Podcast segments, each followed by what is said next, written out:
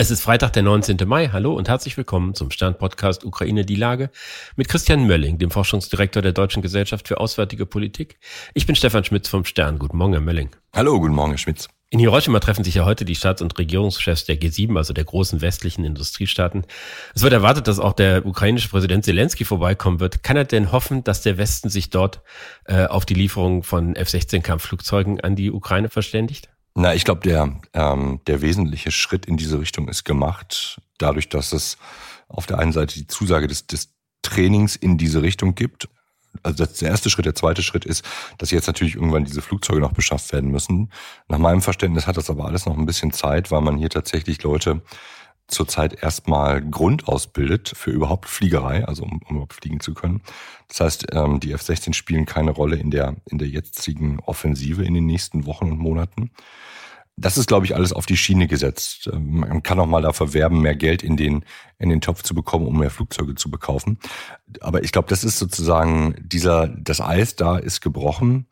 Und da braucht es nach meinem Dafürhalten gerade keine, keine besondere Qualität, zumal die USA ja auch nicht widersprochen haben, wenn es um die Lieferung dieser Flugzeuge geht. Sonst glaube ich, hätten die relativ früh gesagt, naja, das, da habt ihr die Rechnung ohne den Wirt gemacht, den Reexport solcher Flugzeuge, also das, ne, was weiß ich, wenn die Niederländer jetzt ihre Flugzeuge an die Ukraine abgeben, das müssen die USA genehmigen, da gibt es ja offensichtlich keinen Widerstand. Also da scheinen wir, wie gesagt, das Eis gebrochen zu haben. Nachdem das ja nun relativ klar zu sein scheint, dass sie irgendwann Kampfflugzeuge bekommen werden, mhm. sieht man immer diese, diese Listen, die Zelensky aufzählt, was er alles an Kriegsgerät benötigt, um diesen Krieg zu gewinnen. Das ist so ziemlich alles, was es gibt.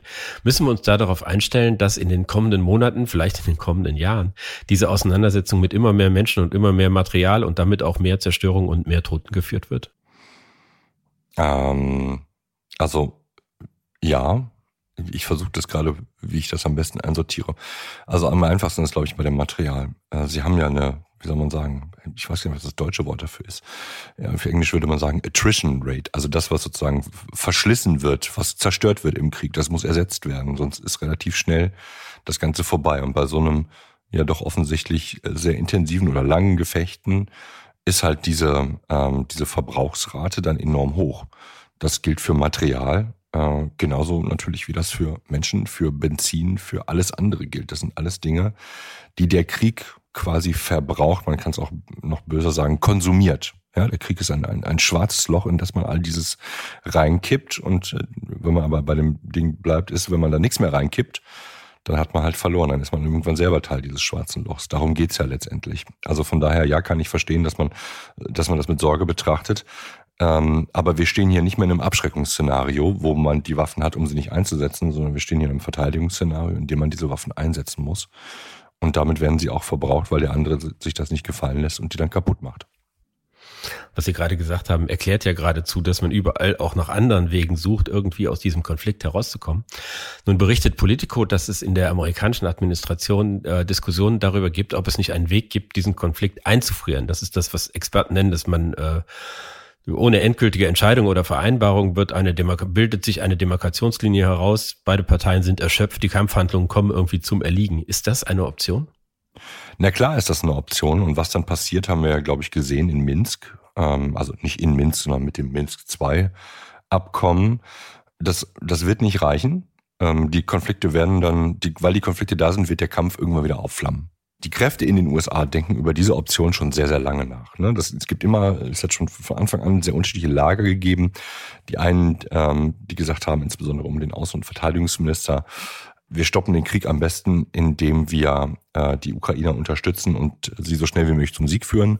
Und die sehr bedächtige oder sehr zurückhaltende, übervorsichtige Seite des Weißen Hauses, des äh, Sicherheitsberates und des Präsidenten, die sagen, ah ja, vielleicht lieber nicht so, äh, unsere Interessen liegen woanders, wir können uns jetzt nicht hier vollkommen investieren. Diese beiden Seiten in Anführungsstrichen kämpfen miteinander. Das Politico, das jetzt nochmal hochnimmt, ähm, mag unterschiedliche Gründe haben. Ich sehe jetzt nicht eine neue Qualität in der Diskussion in den USA. Ähm, vielleicht hat es eine neue Umfrage gegeben, die hatte ich jetzt hier heute Morgen auch einmal gesehen, dass man irgendwo irgendwer eine Umfrage rausgibt und dann wissen Sie besser als ich, wie die Medienmaschine funktioniert. Dann ist es eine Meldung und da muss man dazu was machen.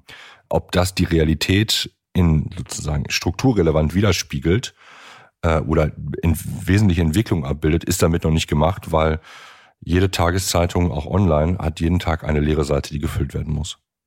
Wenn Sie sagen, dass man den Konflikt einfriert, dass man ihn damit nicht beendet und er irgendwann wieder aufflammen wird, dann könnte man aber doch zumindest erreichen, dass er nicht weiter jetzt weiter eskaliert. Also wenn man sieht, dass die Republik Moldau sich die größten Sorgen macht und jetzt mit Macht in die EU drängt aus Sorge, dass sie das nächste Opfer einer russischen Aggression wäre, die könnten doch durchaus ein Interesse daran haben, dass man den Konflikt einfriert und damit zumindest eine weitere Ausbreitung im Moment verhindert.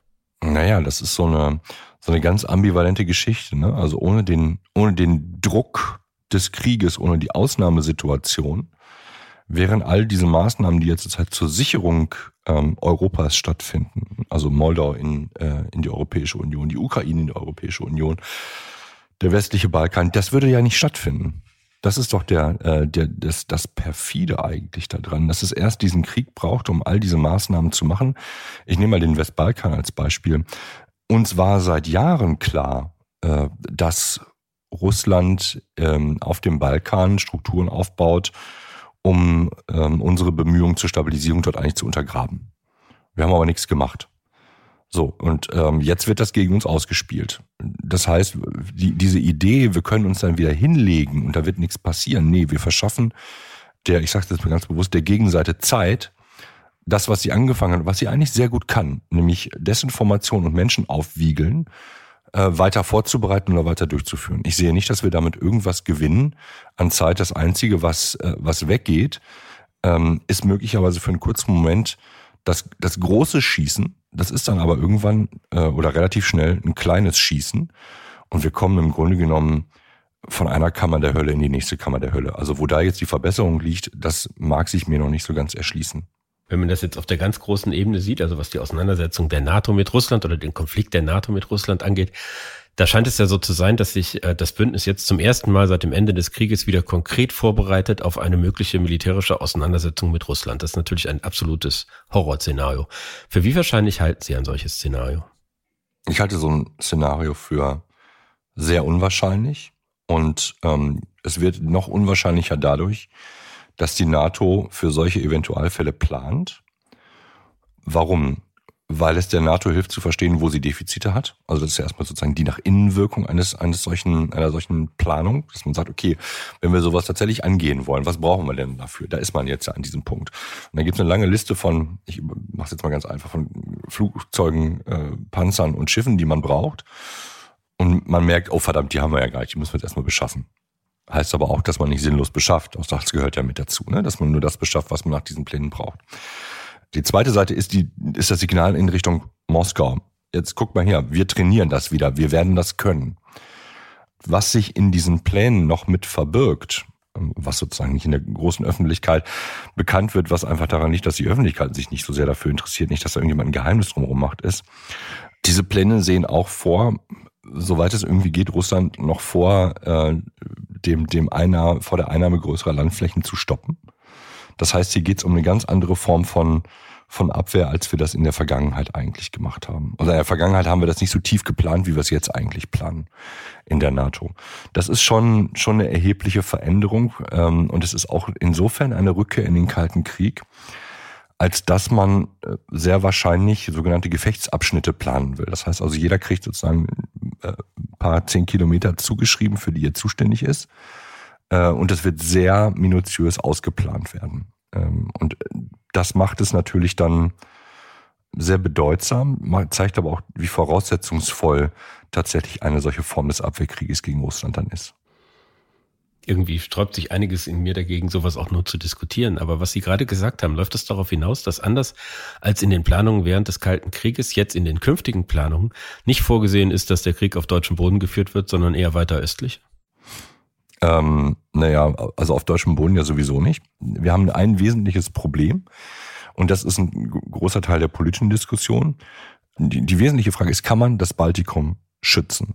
Oder wird es so sein, dass im Falle eines russischen Angriffs das Baltikum eingenommen wird und wir es nicht wieder zurücknehmen können und ähm, man es auch nie wieder zurückkämpfen kann? Derzeit ist insbesondere das Argument der, der Leute aus Nordeuropa, aber auch aus Osteuropa, wenn man zulässt, dass Russland Fuß auf NATO-Boden setzt, dann wird man so etwas wie Butcher in groß erleben. Plus, es wird enorm schwer werden, ähm, zurückzukämpfen.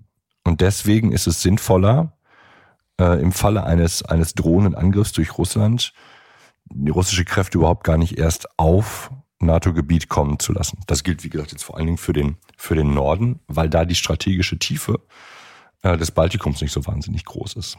Ja, also von daher kann es möglicherweise sein, dass man, äh, aber das ist eine politische Entscheidung, die nach meinem Verständnis noch getroffen werden muss in, in Vilnius, dass man sich versucht, so weit äh, auf eine Vorne-Verteidigung zu verlegen, dass eben genau das zumindest fürs Baltikum nicht passieren kann. Hoffen wir, dass es nie dazu kommt. Ich danke Ihnen, Herr Mölling. Ich danke Ihnen, Herr Schmitz. Das war Ukraine die Lage. Die nächste Folge finden Sie am Dienstag bei Stand.de, RTL Plus Musik und überall, wo es Podcasts gibt. Mich wird dann in den kommenden zwei Wochen meine Kollegin Nele Spandig vertreten. Ganz herzlichen Dank fürs Zuhören und bis bald. Tschüss, bis bald.